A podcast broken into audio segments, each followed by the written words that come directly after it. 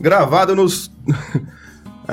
Gravado nos tussígenos estúdios da Unigran, direto de Dourados, interior do Mato Grosso do Sul. A cidade que em quatro meses conseguiu fazer o desenho de uma ponte no Paintbrush.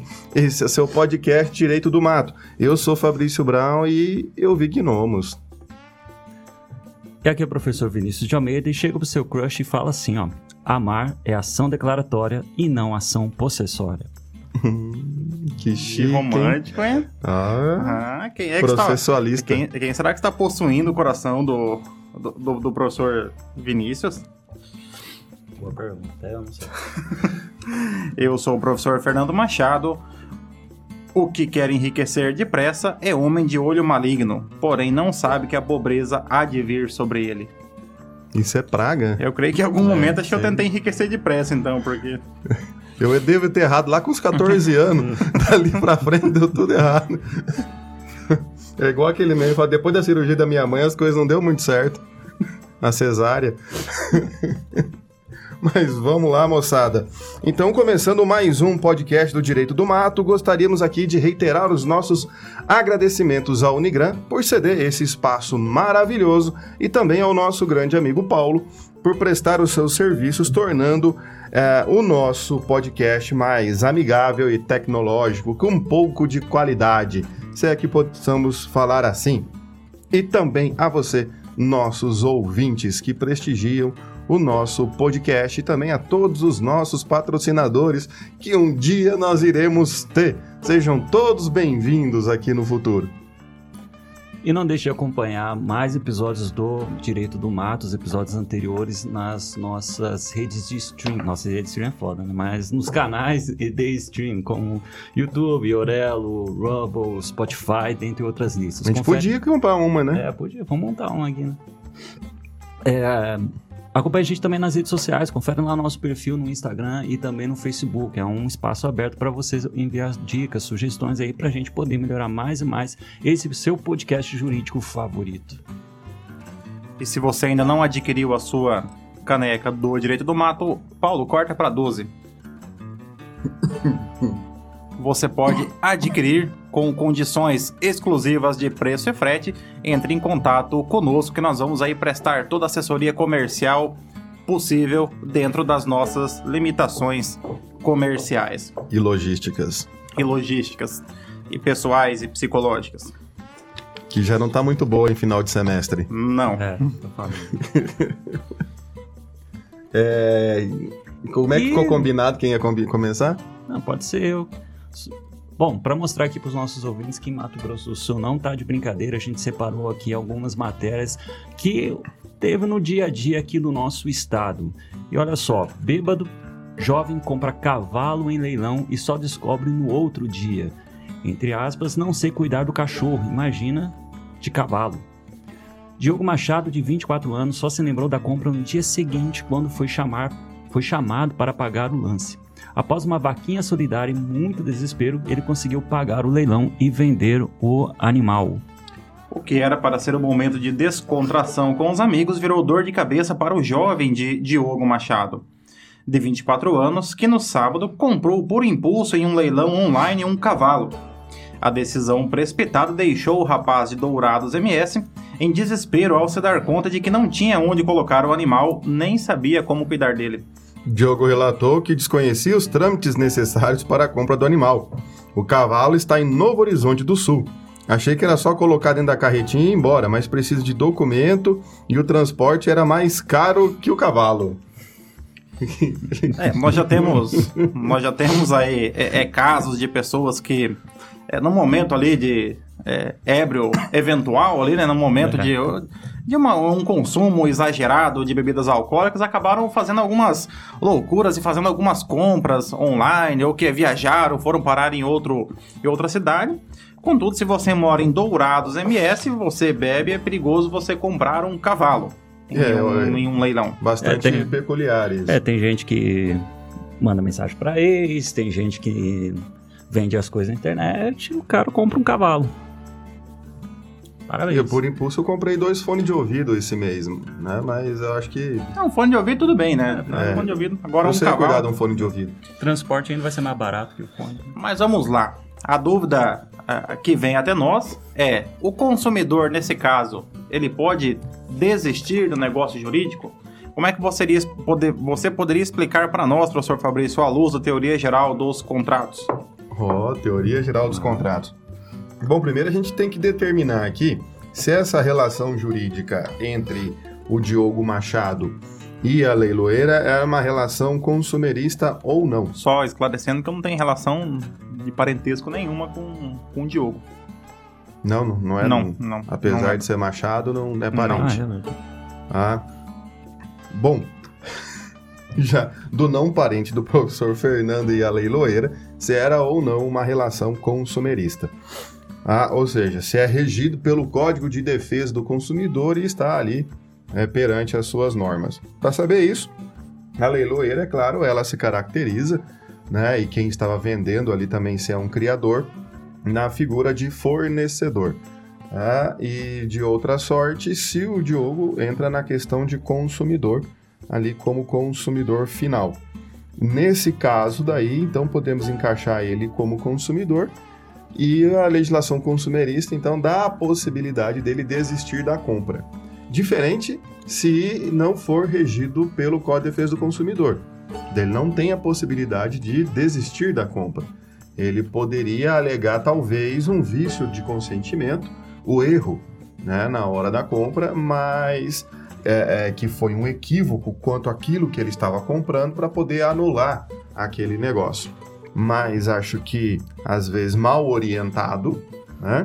ele acabou então realmente comprando o cavalo e efetivando a compra, quando ele tinha a possibilidade, pelo Código de Defesa do Consumidor, né, de desistir da compra.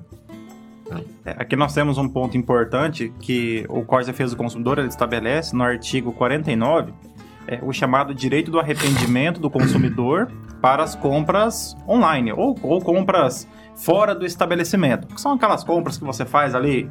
Você vai comprar o, aquele chá de emagrecimento lá que vende no SBT, que você compra um chá. Uma top term. É, também, e aí você né? ganha mais um e depois ganha mais um e tal.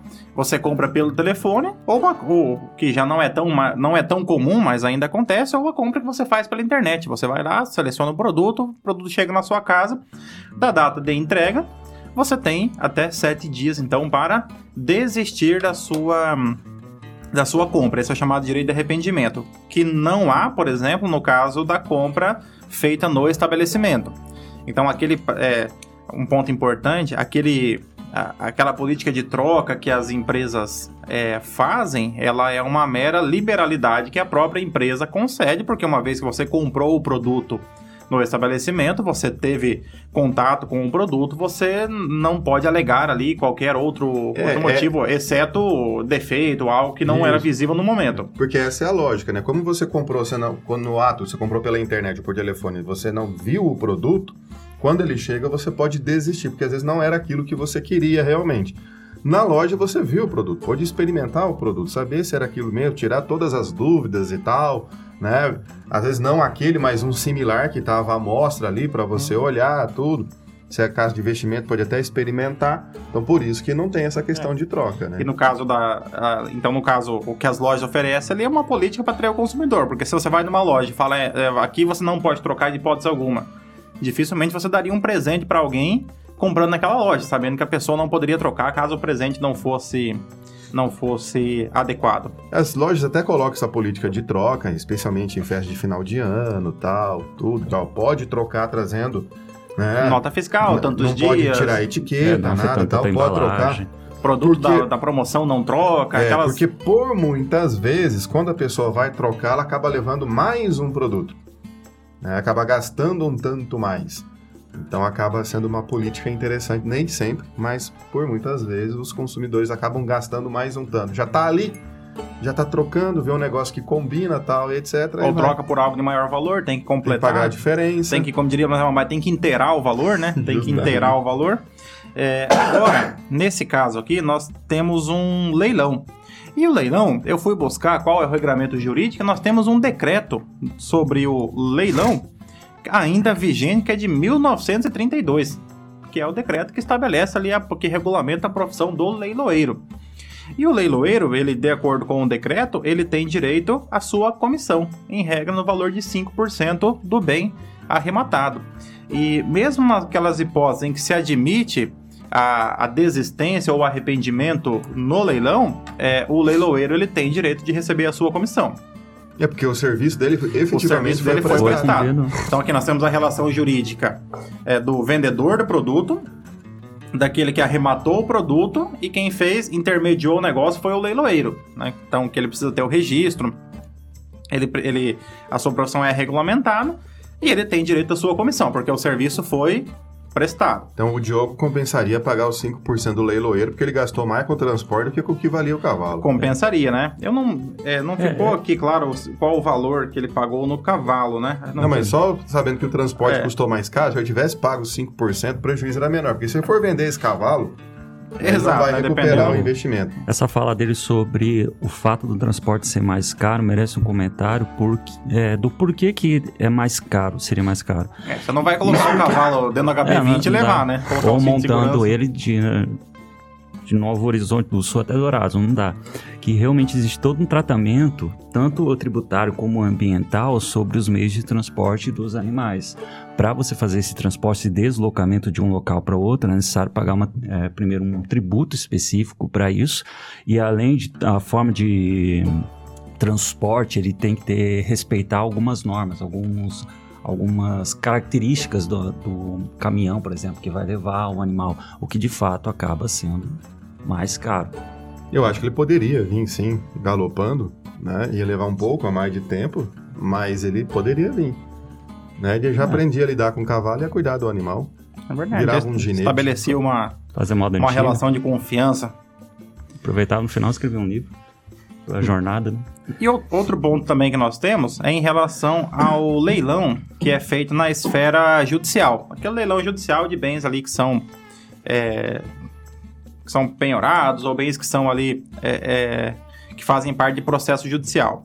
É, o CPC também ele, tra- ele traz ali é, é, uma regulamentação acerca do, do leilão e ele vai trabalhar no artigo 903, parágrafo 5 ele vai dizer três situações em que o arrematante poderá desistir do é, desistir do, do negócio, inclusive tendo restituído o valor do depósito, né? Aqui, no caso, uma que talvez se encaixaria na, na questão seria é, inciso primeiro, né? Se provar nos 10 dias seguintes a existência de ônus real ou gravame não mencionado no edital. Então imagina que por algum motivo tivesse algum. É que no cavalo vai ter ônus real, né? Mas se É, tivesse é um alguma. bem, pode ter, ué, um penhor. ônus real? Penhor. Poderia, é. Então, é, se ele provasse que há algum ônus, que há alguma. É, que alguma característica que não tenha sido mencionada no edital, poderia, então, se fosse num processo judicial, aqui não era um processo judicial, ele estava, comprou num leilão ali pela, pela internet, sob efeito de álcool, mas se houvesse algum gravame em relação a esse bem, É no prazo de até, no prazo de até 10 dias, ele poderia então é, desistir do negócio e reaver o valor do depósito que ele previamente tenha feito para participar deste, deste leilão. É, só deixar o pessoal aqui. É, é, é ébrio eventual, não habitual, né? O ébrio eventual, ele, ele é absolutamente capaz perante o Código Civil, então os negócios que ele assume têm validade. E no caso, foi o que eu falei aqui no começo, só se ele provar encaixar isso no, no defeito do negócio jurídico chamado erro, né? Erro contra a natureza do negócio. Ele poderia, às vezes, encaixar nesse sentido para só pagar a leiloeira e desistir aqui do, do negócio como um tanto. Mas a embriaguez não o isenta do negócio. Exatamente. Porque senão ninguém ia pagar a conta na, na É, todo mundo na- fala fiquei bêbado, não. Exatamente. Então fica aqui, é, hashtag fica a dica, se você consumir bebidas alcoólicas, não compre é, cavalo pela internet. É, próxima notícia: as feiras livres são reconhecidas como atividade essencial. Notícia veiculada pelo Portal da Cidade de Carapó, maior veículo de imprensa aqui da cidade de Carapó, a região ali metropolitana, Nova América. É, o governador Reinaldo Zambuí sancionou a Lei 5.896, que reconhece as feiras livres como atividade essencial a ser mantida em tempos de crises oriundas de moléstias contagiosas. Conforme publicação no Diário Oficial do Estado, as feiras livres ficam reconhecidas como atividade essencial né? E para o funcionamento é imprescindível a adoção de medidas de biossegurança recomendadas pela Organização Mundial de Saúde e demais autoridades de saúde, isso para os períodos de restrição em motivo de saúde pública. É, o Diário Oficial do Estado desta quinta-feira também trouxe sanção do governador Reinaldo Azambuja à Lei 5.897, que instituiu dia 18 de janeiro como Dia do Vacinador de autoria do deputado estadual Lucas de Lima, e a Lei 5.898, que institui o dia 4 de dezembro como Dia Estadual do Perito Oficial Forense, de autoria do deputado estadual Capitão Contar. As duas datas foram incluídas no calendário de eventos e comemorações do estado de Mato Grosso do Sul. Pergunta que não quer calar. Vacinador. Todo tipo de vacinador? É. Porque a gente tem o vacinador da, da antirrábica é, também nos animais, da fitosa. É. Tudo que é creio vacinador. Que, creio que eles também e eu acho que a gente não pode, em tempos de inclusão, né, excluir esses é. vacinadores que também prestam grande serviço à saúde pública. Exatamente. Sim. Aqui eu fiz questão de colocar essa última parte da notícia, porque assim é uma satisfação para nós, enquanto é, pagadores de tributos, enquanto é, é, enquanto delegatários do poder para os nossos mandatários do poder legislativo que prestam um serviço é, é, relevante para a sociedade, por exemplo, votando pautas que são de total interesse da Sociedade Sul-Mato-Grossense, como o dia do vacinador e o dia do perito oficial forense, né? É nada contra é, vacinador e perito oficial, mas... Ótimas né, soluções, né? Temos que fazer lei para isso, né? Exatamente, O né? que, na verdade, não muda nada na profissão dessas pessoas ter um dia para comemorar, é, uhum, né? Tudo bem. Mas agora temos aqui 4 de dezembro, então... Perito... Legal, parabéns, cara. Dia 4 de dezembro tem motivo para beber agora né? A gente conhece os peritos, então. É. Mas vamos lá. A questão aqui do governo do estado Mato Grosso do Sul reconheceu as feiras livres como uma atividade essencial é, em situações de restrição de circulação, como por exemplo da pandemia. Aqui nós voltamos àquela questão, e chegamos a falar aqui algumas vezes, do poder de polícia é, que a administração pública possui para resguardar a saúde pública. Em tempos de pandemia, com restrição de circulação, então o poder público editou várias normas restringindo ali a liberdade de ir e vir é, com vistas à preservação da saúde pública, em decorrência de contágio, redução da, da movimentação de pessoas e do risco de contaminação. É, porém, logo, na, é, logo em que algumas atividades começaram a ser liberadas, a, os decretos municipais ele classificavam como atividades essenciais. No começo ali, se eu não me engano, farmácia, supermercado e posto de combustível que era essencial. Aí depois foi aumentando esse, essa lista, chegou um ponto ali que praticamente tudo era é, é, tudo era atividade essencial, né? E aí já preventivamente pensando em atender aqui a, a, a base é, dos feirantes, daqueles que, que dependem da feira livre, então o governo do estado já preventivamente já classifica a feira como atividade essencial. Desse modo, ocorrendo uma outra situação de restrição de circulação de pessoas, fica autorizado que a feira livre possa é, funcionar, desde que atendidas ali, evidentemente, algumas é, regras de biossegurança. A gente não poderia já, então, preventivamente, né, fazer com que a Assembleia Legislativa colocasse aí também como, não sei se tem que ser por iniciativa do Executivo isso, ah, os botecos, né, como atividade essencial. Então, não precisava a gente ir escondido daí. É, verdade. Pode ser. Aí é. você precisa, professor Fabrício, mobilizar toda a, a categoria. Né, Mas dá se a gente conversar uma, com o pessoal da Atlética, é, a gente é, consegue. Para fazer ali uma, uma movimentação social para que tenha um grupo coeso que possa não pressionar os nossos é, representantes para que eles possam atender é, uma atividade. É que quando a gente se reúne, geralmente não lembra o que foi dito no outro dia, e né? Compra, compra um cavalo, né? E compra, é, um, compra um cavalo. Aí fica, fica, complicado complicado a gente fazer um movimento desse aqui. Mas é, é interessante porque realmente as feiras livres ficaram proibidas e os mercados ficaram abertos. E os feirantes, na época da pandemia, a gente faz a mesma coisa, só que é céu aberto. Até inclusive. É até né, mais seguro, É mais seguro, né, né? Nesse caso, mas eles ficaram impedidos de trabalhar nesse período. Sim, além de estímulo ao desenvolvimento sustentável, porque você impede o pequeno produtor, o pequeno comerciante de tocar o teu negócio, né? Daí é, é interessante, uma medida de fato interessante ter incluído as feiras livres, desde que, lógico, é respeitado, né? Algumas medidas para evitar é, essas moléstias contagiosas, mas tá aí. Não, e, e eu esqueci que eu ia falar. Tudo bem. Só, só faltou colocar o dia, da, o dia da feira livre, né? Esse bobear já Certamente tem. já tem. É, Já, já tem, tem, é o dia né? do feirante, com certeza. Certamente já- já deve tem. ter, com certeza. E é dia nacional, te garanto. Né? Porque o pessoal vai na feira há mais tempo do que isso. Agora vamos para. Temos mais uma notícia ainda para tratar aqui no nosso podcast. né? Antes de furtar, ladrão troca pneu de carro estacionado há uma semana. Isso aconteceu aqui em Dourados, no BNH Primeiro Plano, na rua Monte Alegre. O veículo foi deixado por uma semana e, depois disso, foi levado por criminosos. Segundo o relato da vítima de 28 anos, o veículo apresentou problemas mecânicos e teve que ser estacionado na via pública. Ele detalhou ainda que, devido ao tempo em que ficou parado, os pneus do Gol branco, placas. Pode- Ba- basicamente, tô falando assim, ó, vai- se achar de novo, rouba aí, ó. Tá aí. Ó, e aí, no dia 8, a vítima percebeu que o carro não estava mais no local deixado. Um dos vizinhos chegou a relatar que viu uma pessoa trocando os pneus do veículo antes de cometer o furto. O crime foi registrado na DEPAC. Você vê que é um ladrão que não tem preguiça. É, alguém que foi, viu o furto, ficou, ficou um dia esse carro, ficou dois, murchou o pneu, alguém esqueceu aqui é, e resolveu furtar. É a questão de saber se realmente foi um furto ou foi uma ocupação. Uma outra dúvida que pode surgir antes é se esse cara é amigo do Diogo Machado. O cara deixou uma semana lá, pô. Pode ser. Acho que no mesmo tempo do evento aí comprou o cavalo, esqueceu Ele o ficou carro bêbado, também. ficou bêbado, o carro deu problema, foi embora, não lembrou onde deixou o carro. Ah, eu- Foi embora com o cavalo. Aí, o, é, aí o Diogo falou, não, vou ajudar você a comprar um cavalo. Eu, eu já tive um problema parecido com esse. É, aquela, aquela velha máxima de que a, a mãe sempre tem razão, né? E quando a mãe ela fala, acontece, né?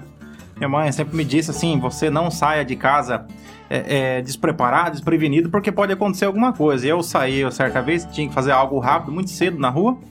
E eu, eu tinha ainda a- o meu Fiat Uno é, ano 91, modelo 89.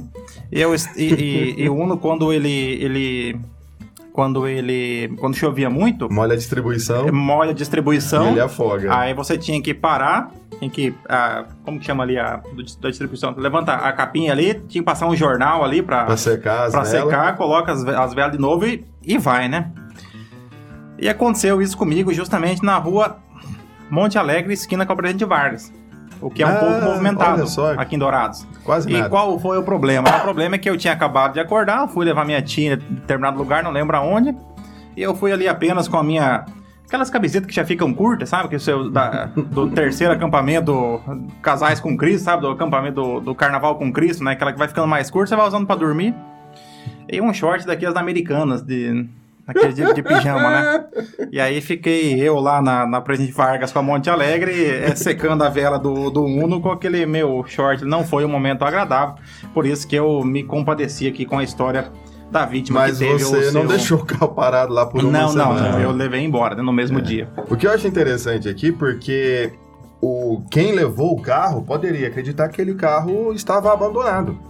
Né? Porque a pessoa pode se A desfazer, é, se desfazer da propriedade pelo abandono. Eu não quero mais essa xícara. Mentira, eu quero. Né? No máximo eu vendo ela para vocês, pessoal. É, não quero mais essa xícara, então eu abandono ela. Então agora ela não tem mais dono. É em latim chamada res derelicta, né? E aquela coisa que nunca teve dono, a res nullius, né? que nunca teve dono.